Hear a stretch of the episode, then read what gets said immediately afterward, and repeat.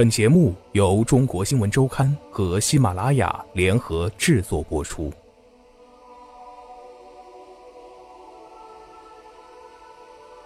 最后一批故宫南迁文物依然悬而未决。一九八七年六月，著名考古专家张忠培调任故宫博物院院长。这位毕业于北京大学历史系考古专业。此前在吉林大学任教多年的新院长雄心勃勃，想要在自己手上收回故宫流散在外的文物，打造一个完整的故宫博物院。这个问题要从国家统一的大局来考虑。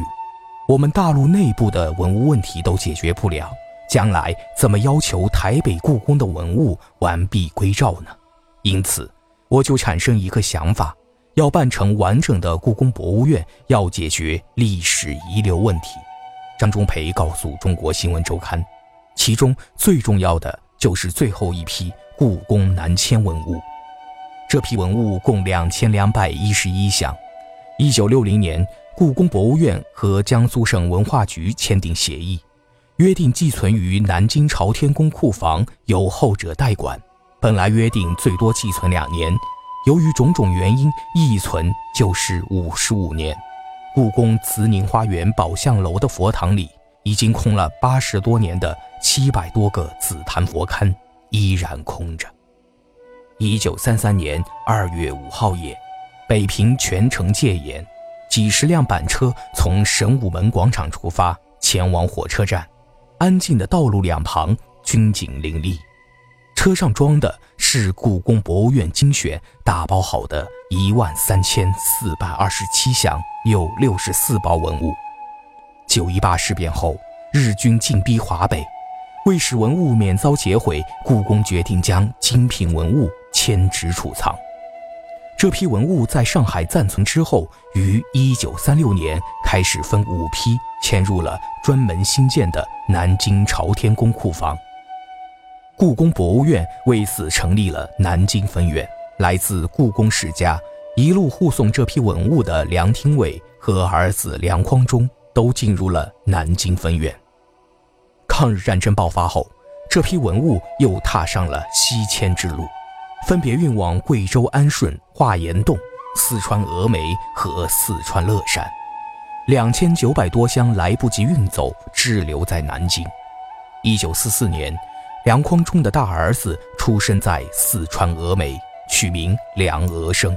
一九四六年，二女儿在乐山出生，乐山古时叫嘉定府，因而取名梁家生。抗战胜利后，分散三地的文物先后运抵重庆，于一九四七年回到南京，重新存放于南京朝天宫库房。朝天宫库房对面的院子，现在变成了江苏省昆剧院。当时是故宫博物院南京分院家属院。一九四七年五月，梁金生在这里出生，因南京又称金陵而取此名。朝天宫库房是一座坚固的钢筋混凝土堡垒式建筑，四方结构，大铁门、小窗户，高出围墙的建筑窗户均向内设置，只有正面装有朝外的玻璃窗，地上三层。地下一层，每层面积两千多平方米。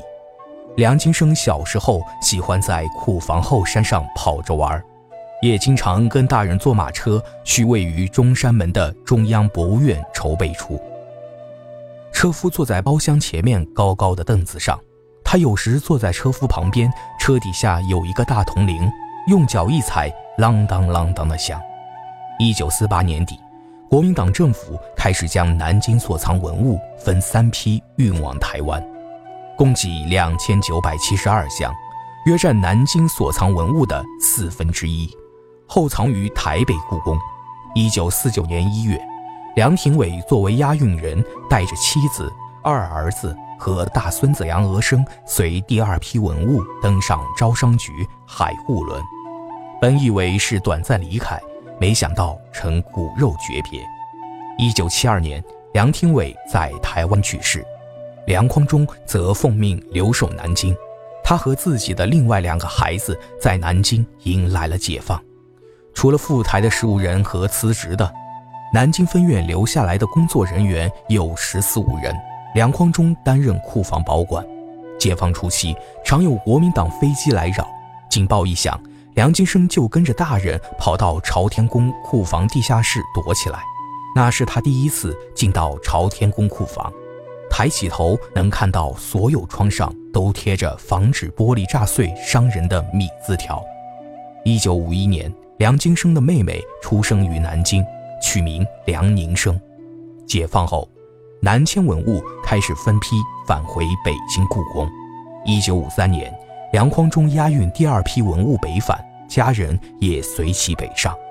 回到故宫后，梁匡忠担任了库房保管员。下班后常有政治学习。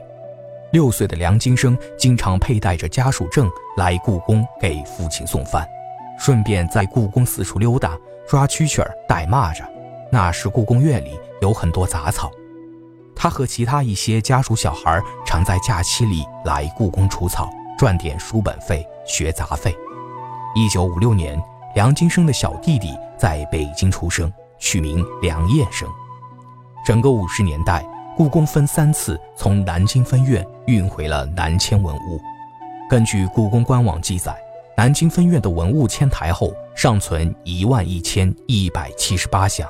一九五零年，从南京分院运回一千五百箱；一九五三年，运回七百一十六箱；一九五八年，运回四千零二十七箱。根据这个记载，三次共运回六千二百四十三箱文物。不过，故宫在别的场合又提到过共运回八千余箱。故宫博物院原院长马衡的孙子马思猛也曾在回忆文章中提到，大约八千三百零八箱文物返回北京故宫博物院。总之，一个被认可的数字是两千两百一十一箱南迁文物留在了朝天宫库房。约十万余件，大部分是明清官窑瓷器和宫廷器物。一九六零年，故宫博物院撤销了南京办事处，经北京市文化局和国务院文化部批准后，故宫与江苏省文化局签订了《故宫博物院南京办事处移交接管协议书》。协议规定，将现有工作人员五名，连同朝天宫库房建筑、工作室六十六间。以及家具、图书等物全部无偿划归江苏省文化局。对于这批文物，则约定故宫博物院现存南京办事处库房的两千两百一十一箱文物仍原箱不动，存放库内，由故宫博物院编号造册、点交寄存，寄存时间至迟不得超过一九六一年底。协议还附上了委托代管文物相册等各种清册。之后。江苏省文化局将库房等设施分配给了南京博物院使用。当时正是三年困难时期，故宫没有如约在一九六一年底前将文物运回。南京博物院致函故宫，双方商定延期至一九六四年底，最迟不得超过一九六五年。一九六三年，四清运动开始。一九六六年，文化大革命引发了破四旧、砸烂。封资修的文化浩劫，故宫大门关闭，运回文物之事再也无人提起。故宫重新开始交涉这批文物，是在改革开放后的一九七九年、一九八零年和一九八一年，国家文物局两次发文给江苏省政府和江苏省文化厅催办，无果。一九八七年五月，故宫派人去南京。时任江苏省文化厅副厅长季根章建议他们直接与南京博物院副院长徐湖平商谈。故宫人员在南京博物院见到了徐湖平，但无功而返。就在此时，张忠培上任故宫博物院院长。他上任后加紧了解决此事的步伐。出生于这批文物迁徙路上的梁金生在此与这批文物结缘。一九七九年。故宫统一对外招考人员，他通过考试进入了故宫，正式成为这个故宫世家的第五代传人。一九八五年，他成为保管部总保管组副组长，负责文物总账的管理、文物征集和点交等。后来又担任了故宫文物管理处主任。一九八七年七月，故宫电催江苏省文化厅，得到了干脆的答复，希望故宫支持将全部文物留下。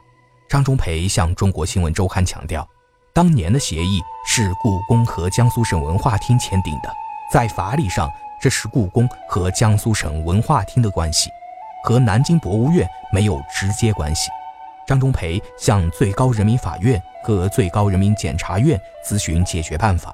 被告知，首先要由上级主管单位文化部或国家文物局进行行政调解，调解无效才可以诉诸法律解决。随后，张忠培找到国家文物局，请国家文物局调解此事。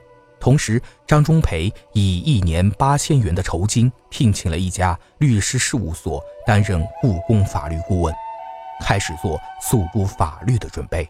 故宫后来成立法律处。即起因于此。